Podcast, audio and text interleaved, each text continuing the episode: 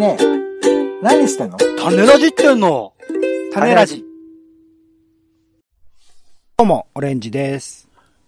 えードラマ見てると、そのドラマの中で実際にある街を知ってる知ってるっつって喜んだりすることありますよね。あ、ないっすかねあ、ポンです。世の中全部種翔種ラジよろしくお願いします。よろしくお願いします。忘れロマン。よはい。忘れロマンっていうコーナーがあることをご存知ですか？オレンジさん。もうそれを忘れたっていうね、そういうロマンですよね。えー忘れてたくせに思い出すと急にロマンを感じることがあります。んこのいい加減さを棚に上げて、なんで、えー興奮するのかを想像してみようという、そういうコーナーでございますよ。で、まあ、基本的には解雇趣味というかですね、古い話をしてまして。はい。こと、なんか、どうですか？忘れロマンいつもやってますけど、古い話だなっていつも思いながら聞いてるんですか？オレンジさんは。そんなことないですけどね。なんかまあ馴染みが普通にあるものだったケースが多いですけどね。それこそだってポンさんも戦後の話とかしてないから、うん。もうちょっとあの知ってる歴史の話をしてくれてるなとは思いますけどね。え、戦前の話をしてほしいって言ってる今。うん、いや、ポンさんぐらいだったら、そんぐらいの話をしてもおかしくないけど、なんか、はいい、や、全然僕にも記憶にあるし、存じ上げてるものですよっていうものが多い気がしますけどね、今までの。なるほどね。まあまあ、あの、忘れロマンですから、ちょうどその忘れかけっていうかさ、だから歴史の勉強だったらもっと古い話もきっとできると思うんですよ。うんうん。だけどまあ僕もそんなに知らないのもあるし、あと、うん今、まだ薄く残ってて、うん。まあ、あの、一番最初に話したのは、よくほら、近所のお店がなくなっちゃうって言って、急になんかさ、通ったりとか、あの、お店よかったなってこう言うけど、普通に行けよって思うじゃん。うんうん。まあまあ、みたいなことですよ、なんか。なくなると聞くと急にっていうやつで。うんうん。なんか最近あのーあれですね、えーっと、おいハンサムっていう番組で、うんなん。か、吉田幸太郎がうるせえこと言ってましたね、確かにね。なんて言ってた？個人商店っていうのは、あうんのうん最終日、営業最終日に並んでも意味がねえんだよみたいな。ほうほうほことをいきなり行列に並びながら言い出すっていう、う。うん。クソめんどくせえ親父が描かれてました。はい。そうね。だからそういうめんどくさいコーナーだと思って聞いてください。それをなんか声高に言うっていうよりはね、うん。そそれを語るってことですね。大事です、大事です。まあね、わざわざポッドキャストであの収録してるわけですけども。えーで、今回はですね、えー、これは、ちょっとね、実験ではないですけども、まあ、はいはいあのー90年代のドラマの演出について、ちょっと話したいというふうに思いますよ。はいはいはい。えーで今、あの、私がハマっているのが、えー1993年。古いですね。古いですよ、もう。うんめ、めちゃ古だよ。えっ、と、何年 ?20 年ぐらい前。僕6歳ですね。うん。いやー、参ったわ、本当に。えー野島真司脚本。うん。えー主題歌、僕たちの失敗。森田見てる同時よ。。俺、見てるよ、それ、再放送で。えーうん高校教師ですね。はいはいはいはいはい。見てる見てる。見たい見た。やー、これがね、まあ、真田広之、えーさ、桜井幸子、で、野島真司が脚本の、まあ、話題作で、今考えると、へ平日の5時とかに再放送の番組じゃねえんだよな、あれな。あ、そうかそうか、これが再放送してて、それが夕方にやってたってことですよね。そうなのよ。見てたのよ。そうか。女子高校を舞台に若き教師と女子生徒の禁断の愛の世界を描くドラマと。あとでリメイクもされましたね、ちなみにね。1900えっ、と、リメイ。ク、あ、そうだね。なんか同じ話じゃないっぽいですけど、上戸彩さんかなんかが多分やってるのかな？あと、青い優とかですとかな？違ったかな？青い優とかもやってんだ。え違ったかな。ー、映画版とかもありますけどね。これ全くこれも、あの違う話なんですけど、唐沢俊明さんが出てる作品もあったりはしました。結構リメイクされてるの。まあ、伝説だからね。えっ、と、その2番目のやつは2003年にやってたんですね。うん。はいはいはい。で、まあ、えーこの作品なんですけど、1993年ですから、まあ、ちょっとバブルが終わった後ぐらいなのかな。うんうん。だから、なんとなくみんな切ないみたいなさ、そういう風なものをさ、望んでた時代なのかもしれない、もしかしたら。で、まあ、あのーご存知ない方もいらっしゃると思うんですけど、まあ、高校教師というタイトルなんで、まあ、学校ものではあって、うんうん。で、まあ、なん、ちょっと今はこれ考え方古いと言われるかもしれないけど、まあ、舞台が女子校だから、女子校っていう、まあ、独特な、あの、内向きな空間というか、まあ男子校もそうですけどね。まあ女子校もそうですよね、多分ね。そうね。でもその、あの、いなんていうかこう、細かな人間関係の中で、あの、ある種苦しんだりもしたりとか。うんうん。で、さらに言えばその管理する先生たちも、なるだけ問題が起こらないようにしようと。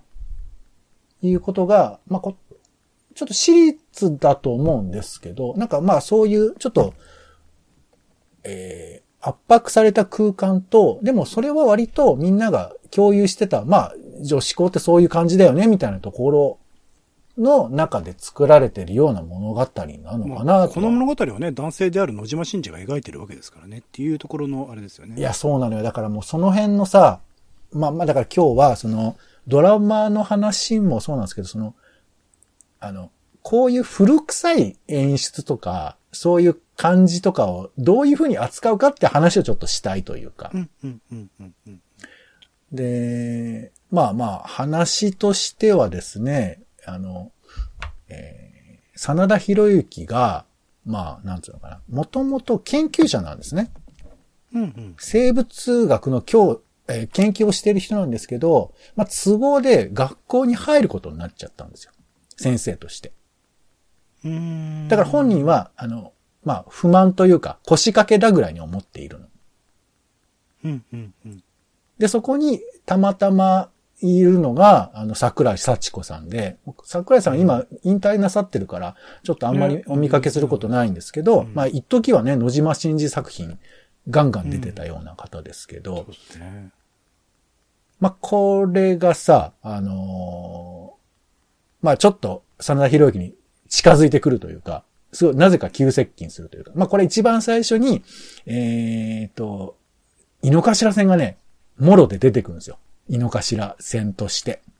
うんで、井の頭線で駅員に捕まっちゃった彼女を、あの僕あの知ってるんでちょっとこの子大丈夫ですよ、みたいなことで、えー助けてあげるっていうところから、まあ、始まるんですけど。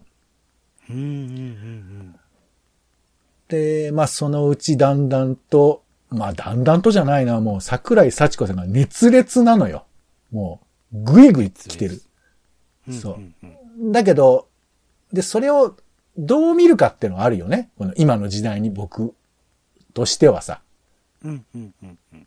で、今ももちろんこれがないとも言えないけど、でもあってもいいのかとか、あと、いや、こんなね、先例えば先生が理科教室とかでさ、桜井幸子を一人入れて喋ったりとかしてるわけ。うんうん。アウアウトなのかみたいな。なんか、うん。とかね、いうこともあるし、もちろんそれは、あの、直接的な事件にも、あの、紐づいていくので、あの、もちろんそれはそうかなとも思うんだけども、うん。まあ、あとあれよ、もうなんかね、まあ、ちょっと一個エピソード言えば、えー桜井幸子を好きになる、えーバスケットボールの先輩がいるのよ。うんうん。当然女子校ですから、まあ女子が女子を好きになってるわけですけど。で、真田広之もバスケットボールのあの先生をた、顧問をしてるから、まあそれが理由で桜井幸子が入ってるんだけど、まあそれが許せんわけだ、先輩は。うんうんうんで、ボイコットしようみたいな。だから真田広之に、あの、じゃあ100回腕立てできたら、あの、入れてやってもいいですよ、みたいな、なんかものすごいこと言ってきて。パワハラっていうかね、ひどいですね。そう。んで、真田広之が、もうできない腕立てをさ、してるって演技をしてるんだけど、うんうんうん。真田広之がさ、腕立て得意なのよ、本当は。ジャパンアクションクラブですからね、そう。だからごめん、ちょっとここだけ話今変わる、ずれますけど、もうね、うん深い腕立てをすんの。深い腕立てを。そんな腕立てできない人絶対できない腕立て深いのして、うわ、うわってさ、苦しそうにやるんだけど、でこきないこだけで。もね、みんな楽にできるかもしれない、そうそうそう。それも汗だくになってやってるっていう、まあそういうシーンもありつつですけど、とにかく対立してて。うん。で、先生呼び出してもそういうことやめてくれと。なんか俺をね、嫌なのいいけど、別に俺がいたって結果は出るだろうって言ったら、話はそれで終わりですか？みたいなこと言って。あら。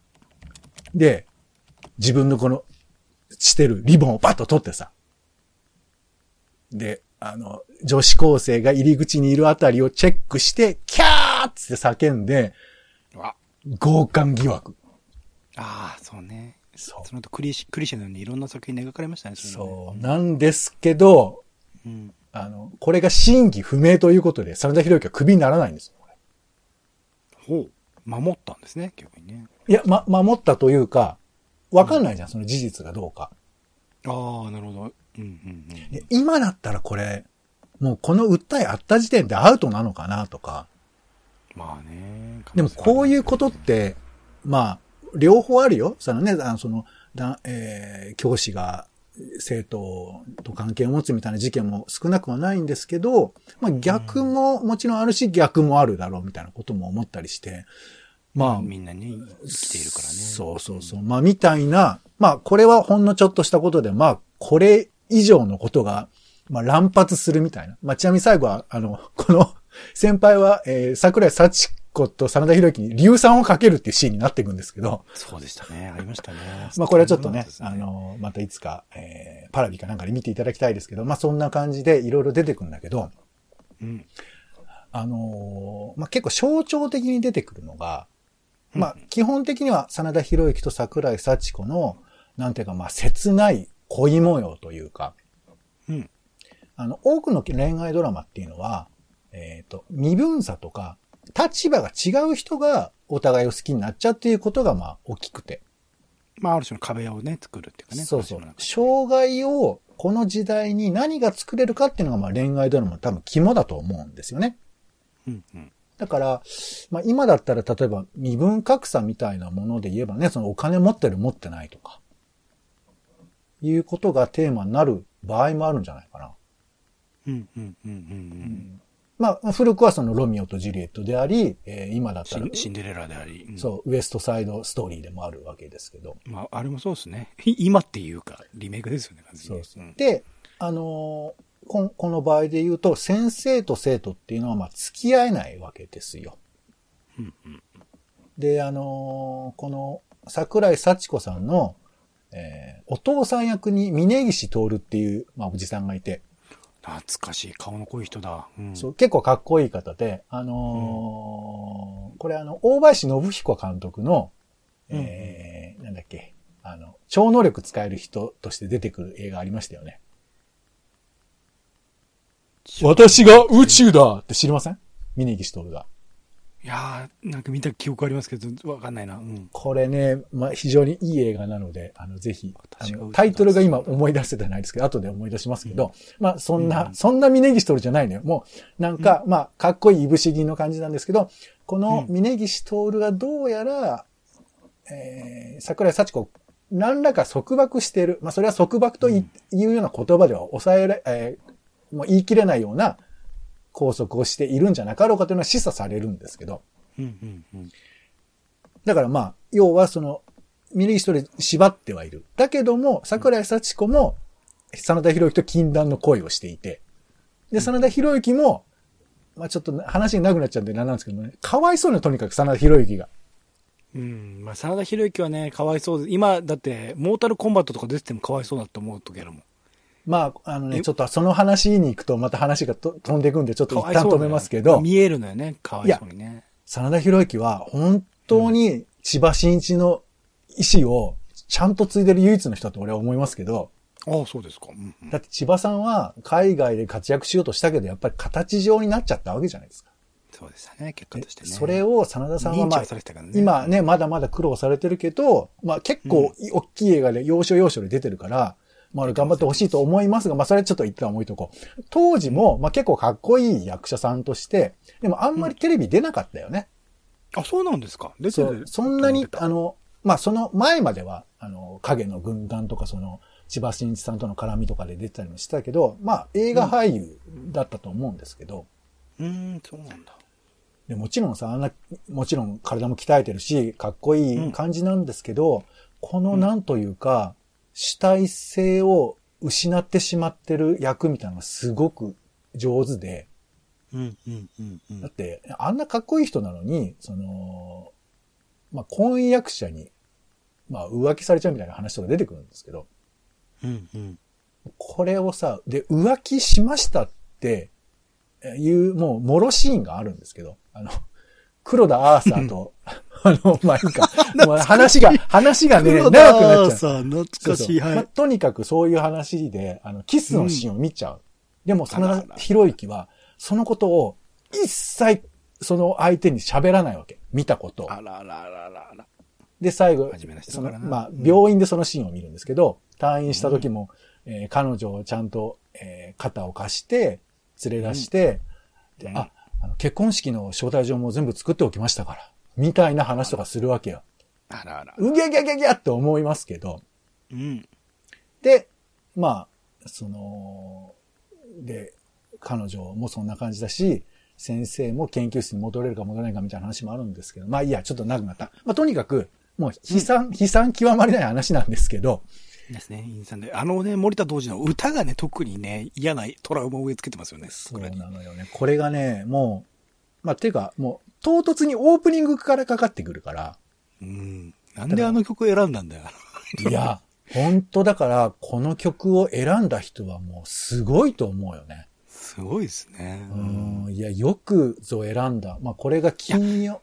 はい。当時のね、野島真司のドラマってね、あの、サイモンのガーファンクルとかね、なんかそういうののトラウマを植え付けまくってんだよね。だからドラマの内容が曲に影響も及ぼしてるし、逆に曲がドラマにも影響を及ぼしてるっていうのはあるんですよそね。うだよね。だからまあ、ちょっと余談がすごく多くて、この話は多分結論にいかない感じですけど、あの、森田道二さんの元々のイメージがもう俺にはわからないね。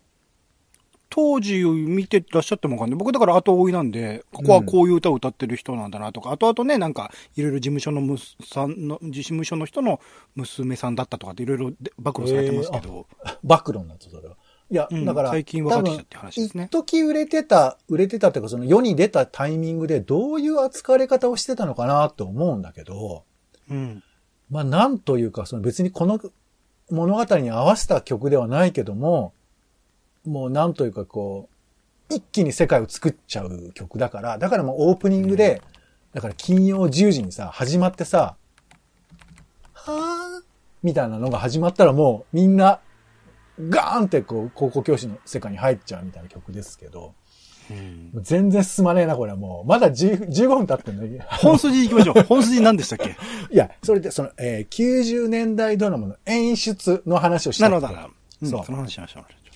で、僕は今の時代のドラマにもきっと似たようなものもあるのかなと思うんですけど、うん。なんか、いまいちピンと来てなくて、で、それでいて、ぐぐっと来るような、うん。あの、シーンが結構あるんで、それをちょっと、俺さんに聞きたいなと思って。あ、具体的なシーンをちょっと言っていただいた方がいいかもしれないですね。ちょっと例えば、はいはい。これはね、今でもあるとは思うんですけど、えーまあ、真田広之が、えーまあ、ちょっと、鬱屈した気持ちになっていて、うんで、まあ、だけど、えーなんかまあ、高校教師だから毎日通ってね、行かなきゃいけないみたいな時に、えー突然、あの、実家から兄貴がやってくるっていうくだりがあるのよ。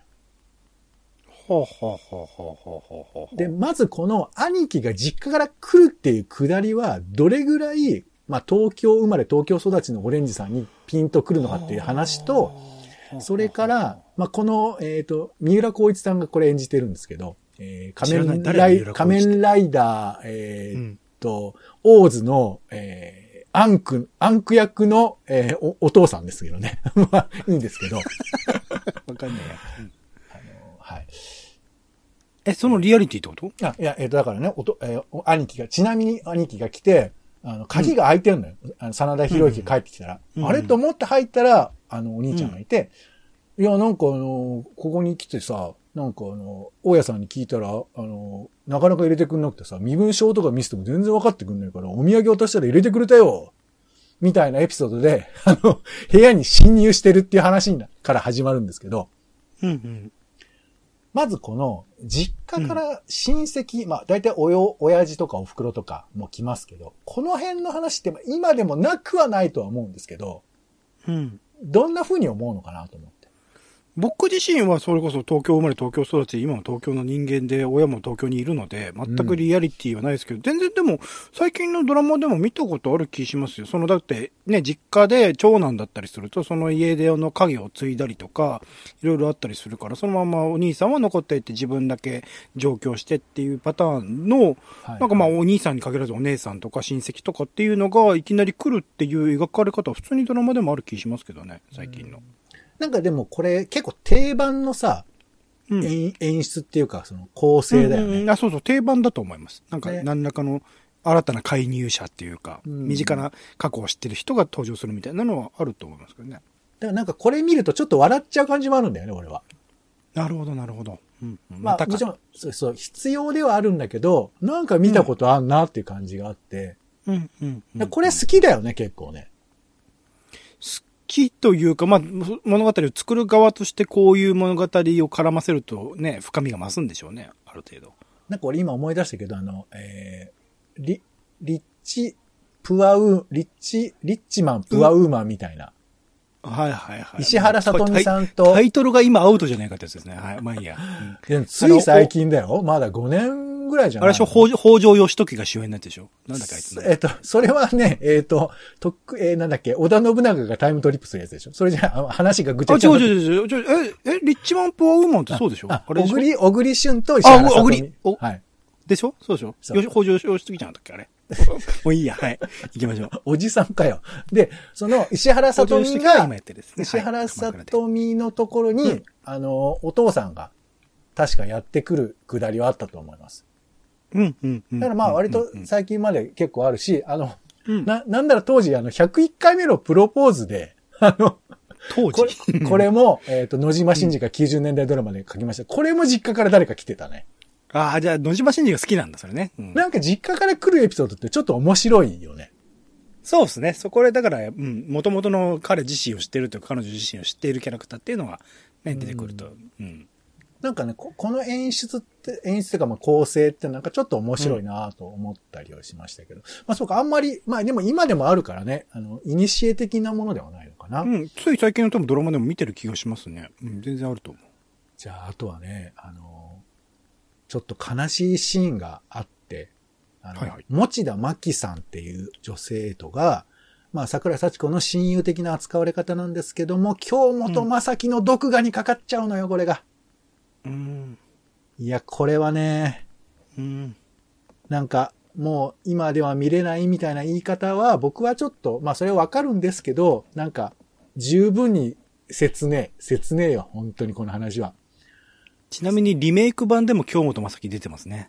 いやー、だから京本正樹はよくやったなと思いますけど、10年の時を超えてますね。うんで、まあ、持田真希さん大変なことになっちゃうんだけども、この、だから、良くないという人もいるかもしれないけど、持田真希さんがね、明るく振る舞うのよ。これがまた。うんうんこれがまあ、だから、怒る人もいると思うよ、本当に。それぐらい、それはもう、なんだけど、でも現実と生きるということにおいての一つの選択肢かなと、勝手に見てた人は思ってたのかもしれないけど、うん。うん。これが、なんかね、あの、赤い秀和にちょっと慰め、赤い秀和が出てたのよ。赤い秀和が出てるっていいでしょ。赤井秀和、別の野島真司作品も出てましたよね、それね。うんそうちょっと今にえ。教、教師失格みたいなやつだったっけ？なんか。なんかやりましたよね。そううんいや、赤い秀和はね、ドラマ界においては非常に重要な役割を果たしてるのよ。ボクサーですからね、多分ね、そうもともとね。だから彼が出てるドラマはヒットするのよ。なるほど、なるほど。そう。い半沢直樹しかりね。高校教師しかり。私あれだ、人間失格、例えば僕が死んだらだ。そうだ。あ、野そうそうそうそう、そうなんですよやっ。てました、やってました。人間失格ってずっと言ってんの俺。まあ、とにかく、えっと、そのちょっと慰められるシーンがあって、で、持田真希が、まあ、帰り道、バスに乗るですよ。うん、うん、うん、で、これも古臭いのかもしんないけど、バスに乗って窓ガラスに映ってる持田真希ちゃんの顔をカメラで押さえてるわけ。うん。うん、うん、うん、うん。で、これ、まあ、ダサいじゃない。まあ、今見るとククリシャっていうか、まあそういうことをよく描かれてる気がしますね、確かにねそ。うつまり、彼女の意思を持っている顔をカメラで撮るんではなくて、彼女の本音の顔が鏡に、まあ窓に映っているというふうなことの演出と、まあ理屈で言えば一個思うかもしれないけど、うん。でもなかなかそういう、まあちょっとベタな感じっていうのはさ、あのーまあ今、今時あんのかなと思うけども、でもちょっと文学的な感じもあっていいなと思ったりするけど、どうですか、これは？いや、全然いいっていうか、うん、古いっていうか、まあ、だから、使い古されてるとしても、だからその、なんだろう、画面上の映像としての色合いとか含めて古いと感じてしまうかもしれないけど、今改めてそういう演出をやったとすれば、別にそれはそういうものとして受け止めて、その演出自体が古いと感じるものでもないのかなとは思いますけどね。まあまあまあね。あまあ、そうそう。古くはないけど、でもちょっとなんか味わいはありますよ。うん。でまあ、あと、言うとの赤井秀和が、あの、多分ね、ボクサーを終えて結構すぐなのよね、おそらく。うん、まあ若い頃ですからね、そうですね。そう。だから、あの、もうね、めちゃくちゃ、まあ体育教師やってるんですけど、なんか真田広之はもう怒るシーンがあるわけ。うん、うんお前何やってんだこの野郎っつって怒るシーンで、まあ、あの、能宮さんかなんかで怒って、外に出すシーンがあるんだけど、もうこれがさ、もう真田広之がなんでキャスティングされたかの理由はそこに俺はあると思ってんだけど、うんうんめちゃくちゃ痛そうなのよ。もうう、んもうバンバン壁ぶつけてて、もう、ゴロゴロ床を、路地を転がっているわけ。真田広之が。うんうんこれはだからさ、ボクサーは、多分プロのボクサーだからあそこで止められたけど、まあ止められたっていうか、あの、逆だね。真田広之がプロの訓練を受けてたからあれ耐えられたけど、命ガラガラだったんじゃないかと思ってさ。まあこれがどうこうっていうのは別に 聞きませんけど、単に痛そうっていうだけですけど。で、まあ私が特に聞きたいシーンとしてはですね、これなんですけど、まあ定番ですよ。えー家電話。うん。えーまあ、いろいろあって、真田広之と、えー桜井幸子が、えーまあ、ちょっと出会わないようにするシーンがありまして、距離を取ろうと。うんでそれで、でもなんかなんだかんだで、えっ、と、桜井幸子が連絡を取ろうとするわけです。うんでその連絡を取る、まあ、手紙で連絡を取るわけ。まあ当然携帯もない時代ですしね。で、えー今日8時、学校の校門に待っています。夜ですよ。冬ですよ。で、それがなんカードで伝わって、だけど真田広之は、えーなかなか行けないというか、もう行かないようにしようと思ってて。うんで、帰ってきた。で、帰ってきたら留守電が入ってるんです。うんピー、待ってるよ。寒いよ。早く来てね。ピー、みたいうんあらあら。な。またピーって入って。なんで来ないの？もう、1時間も待ってるよ。怒ってんだからね。ピー、みたいな。あらあら。で、またピーって帰ってきて。今日どうしても渡したいものがあったんだ。待ってます。みたいな。ピー、みたいな。うんで、もう雪も降ってきてですね。でも真田広之は行かないように思ってるわけ。うんで、うちで、また電話がかかってきて。で、広之悩むわけ。出るべきか、出ないべきか。うんうんでも真田広之は電話で、ピシャッと言ってやってもいいだろうっていうふうに思ってもいて。うんうんうんうんで、出るわ、パッと。はい。羽村です。羽村っていうな、たい名前なんですけど。そしたら、峯岸徹から電話がかかってきてて。うちの眉はどこにいるんだっつって電話かかってくるね。つまり、その、えー、羽村が、眉ちゃんを、うちに入れてんじゃないかっつって電話かかってきたわけ。うんいやいや、でもうちにはいませんよ。もうそう会わないんですから、つって、そうか、いかにしろつって、切って、で、羽村は学校にわーっと走っていくわけですよ。で、そうすると、まあ、まゆちゃんが、えー電話ボックスにいるみたいな、そういう風な流れになっていくんですけど、この、家電の留守番電話っていうのは、今、どうなってるんですかね？まあ、それそのものはもうないのは分かってはいるんですけど。まあ、ものじゃなくはないですけどね。存在として残ってますけど、あんま使わないですよね。確かにね。そう。あとまあ、このドラマの中では、時々家電話とかで喋ったりするんですよ。うん。だけど、もうさ、携帯電話の時期を経て、今や LINE とかでやり取りする時代になったわけじゃない。うんうん。だからまあ、俺、ついちょっとネガティブなこと言いそうなんで、オレンジさん的にこの、まあ、これそのもの、イコールじゃなくてもいいけど、こういうような、なんか間接的に語るとか、うん。まあ、あと今だとちょっとつ強がって見せるとか、ちょっと怒って見せるみたいな、これも非常にこううんジェンダー的にトラブル起こりそうな感じもありますが、うん。なんかこれに類する今演出ってなんかあるんですかね？LINE とかで、あの、いくつもこう、こちらで、こう、見ていて、何個も何個もそういうものが、うんあの、流れてくる、向こうから来るメッセージが流れてくるみたいな演出。つい最近、ライアーっていう今やってる深夜のクソドラマで見ましたよ、その、そういう演出。いやいや、クソドラマだとするとその演出は、あの、いいものなんですか？どう、どうなんですかね？いや、またやってるみたいな感じがするけど、でもある、あるよ。あちあるし、スマートフォンでも普通にロ留守番電話ってあるから、それが残されている、何回も何個も残されてるみたいなシーンっていうのは見たことあると思いますけどね。なんかその、ハードを変えただけで、なんかやってること的には、そういうのはあるとは思いますけど。うん。まあ、ちょっと俺の再現がうまくいかなかったかもしれないけど、まあ、つまりさ、その、うんまあ、二人は会わないように決めていて、それでも間接的に電話で伝えようとしてるけど、でも直接話してるわけじゃないから、この表現で振り向いてほしいっていう気持ちもあったりするし。うん、うん、うん、うん。で、その電話機を眺めるっていう演出というか、伝え方で僕ら見てる人に伝えたりもできるわけじゃないですか。うん、うん、うんうん。だから今のシーンも、その、まゆちゃんが寒くて凍えてるっていうシーンも若干映るけど、基本的に電話の声で真田広之は彼女のことを想像するわけですよ。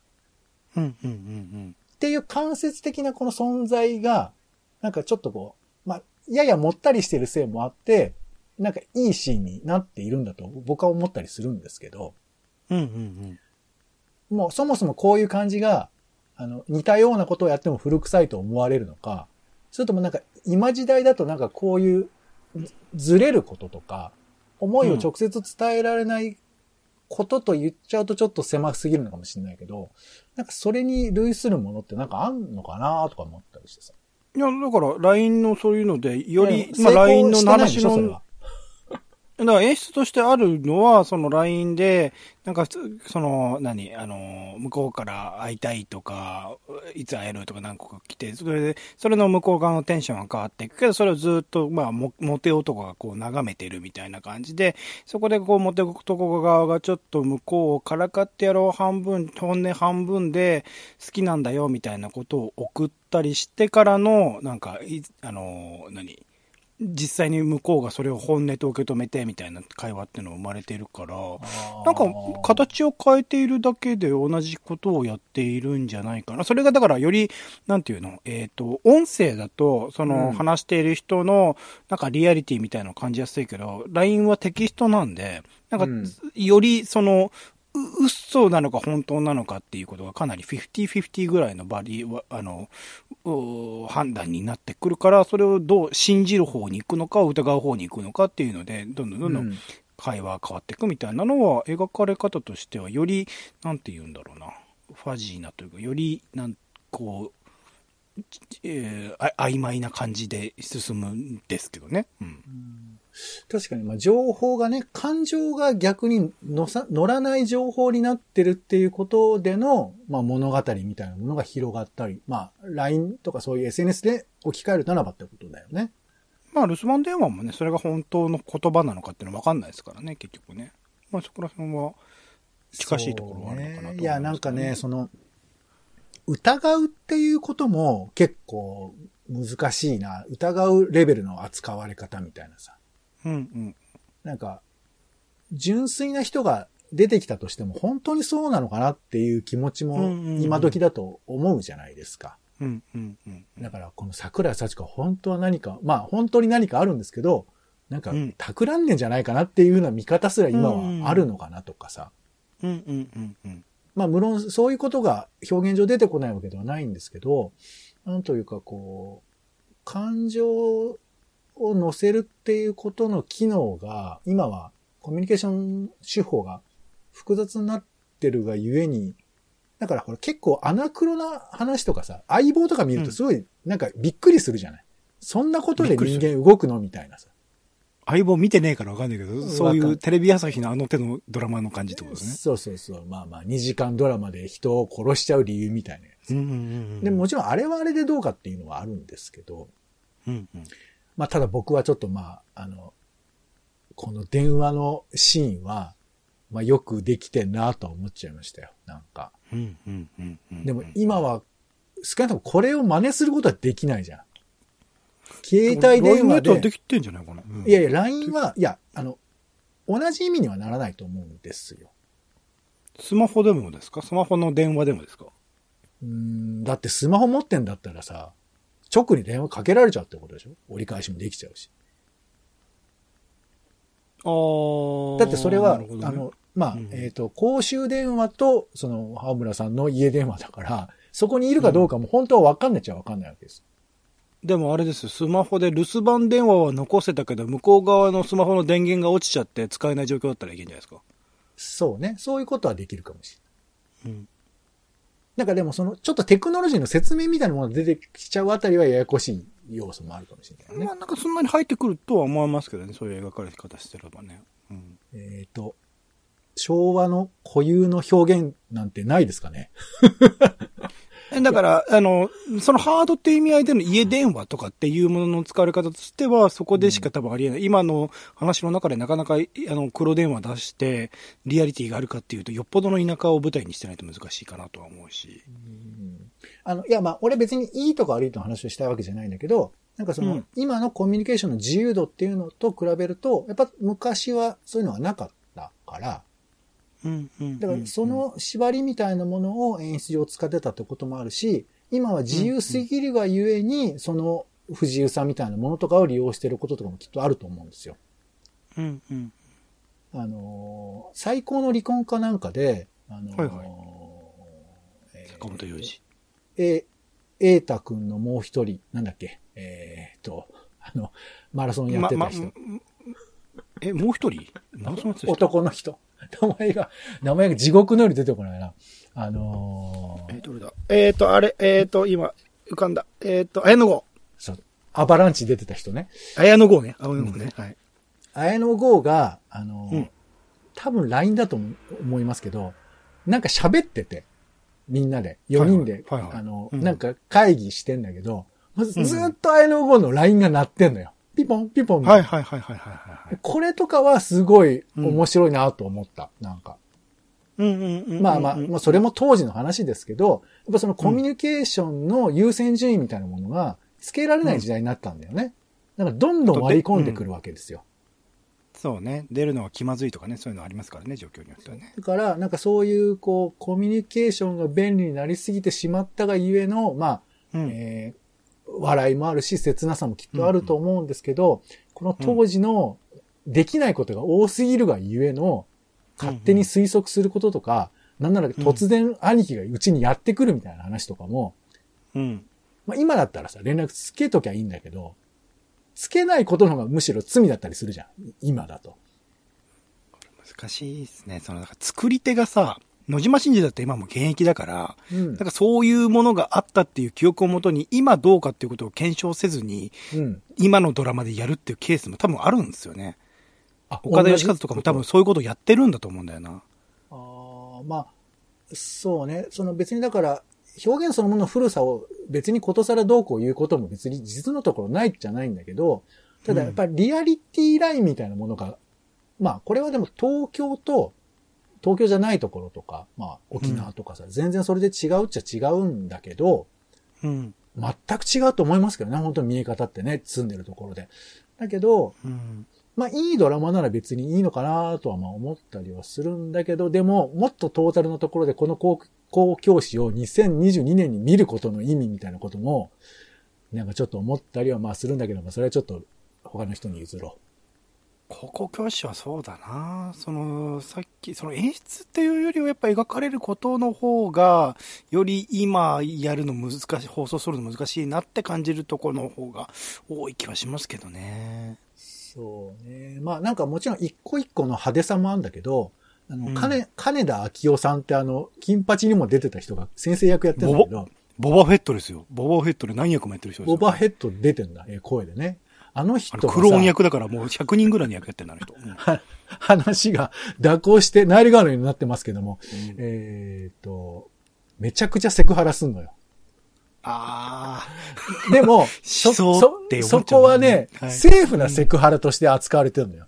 あ、ああ、ダメですね。セクハラ全部アウトですね。はい彼女とかいいのみたいなこととかさ、そうだってるところでももう首、ひ首ですね。ひどいけど、うんまあなんかそういうのとか、それは学校の中ではできないけど、外出たらちょっとは緩むみたいなそういうシーンではあるんですけどね。なるほどねそう、だからむしろそういうところの方が気になっちゃったりとかして、もう困るんですけど、いやー、まあまあすいません。ちょっと、な、ただ懐かしむだけの話になっちゃってままあいいですよ。したが。僕は懐かしい思いしましたよ。人間失格のちなみに音楽が、あれでした、サイモンガーファンクルでした。そうでした。ああ、そうね。えーなんだはい冬の散歩道でした。はいはい、そうだよね。あと、明日にかける橋がエンディングにかかるんですよ。そうなんだよね明日にかける橋か。うん。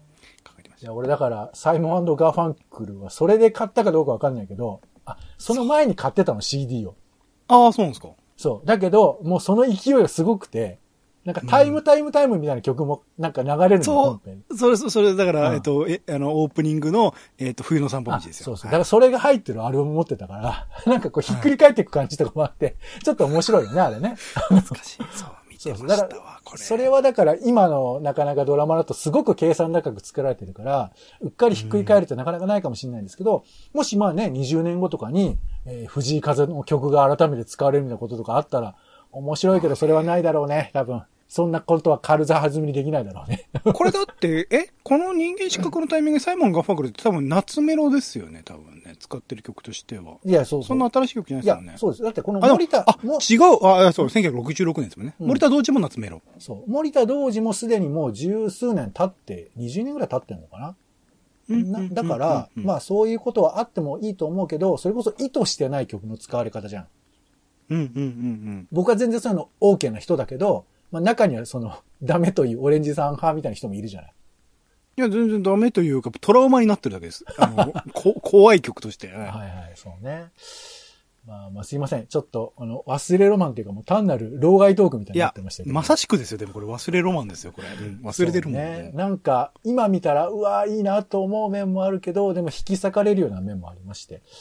えーはい。という、まあ、ことでございましたよ。はい。うんあの、いい回まあ、昔のドラマね、あの、ちょっとそういうふうな見方で楽しんでみると、えっ、と、面白いかなと思うし、今でもそういうアナクロな演出と思われるようなこともあるとは思うんですけど、それをなんかこう、どういうふうにアップデートできるんだろうかとか、なんかそういういろんなことを考えると楽しいかなと思ったりしますね。うん。はい。ということで今回は1993年の1月から3月までに放送されていた、えー TBS のドラマ高校教師の話を踏まえてですね、えー90年代ドラマの演出、ええよねっていう話をちょっとさせていただきました。ええよね、やったんだ。うん。はいはい。えー、ということで、あ、ちなみになんですけど、これ、まあ、見る人いないかもしれないですけど、あの、今、BSTBS で、あの、再放送してまして。できるんだ。そう、BS ではね、でき、できるんですっておかしいけど。でも、うん面白いよ。日曜の夜11時からやってます。うん。あの、情熱大陸とかの裏番組だね、じゃあね。そう。ちょっとだけ遠慮してる感じがあっていいなと思いますけども、えー、この2月23日段階で、そろそろ、あの、ピークに達しておりますので、まあ、お暇な方は、えーいろんな距離を取りながら見ていただければと思います。はい。うんということで、種ラジの忘れロマンでした。長くなりました。お相手は、えー日本沈没とかですね、あと最近はあの、えーずっとあなたが好きだったが、を見たりもしています。もう僕、タイムスリップしちゃえばいいのに。えポンと、オレンジでした。種ラジ、また。種ラジは、ほぼ毎日配信をするポッドキャストです。Spotify や Apple Podcast にて登録を。更新情報は Twitter。本編でこぼれた内容は公式サイト、種ラジ .com をご覧ください。番組の感想やあなたが気になる種の話は公式サイトのお便りフォームから。お待ちしています。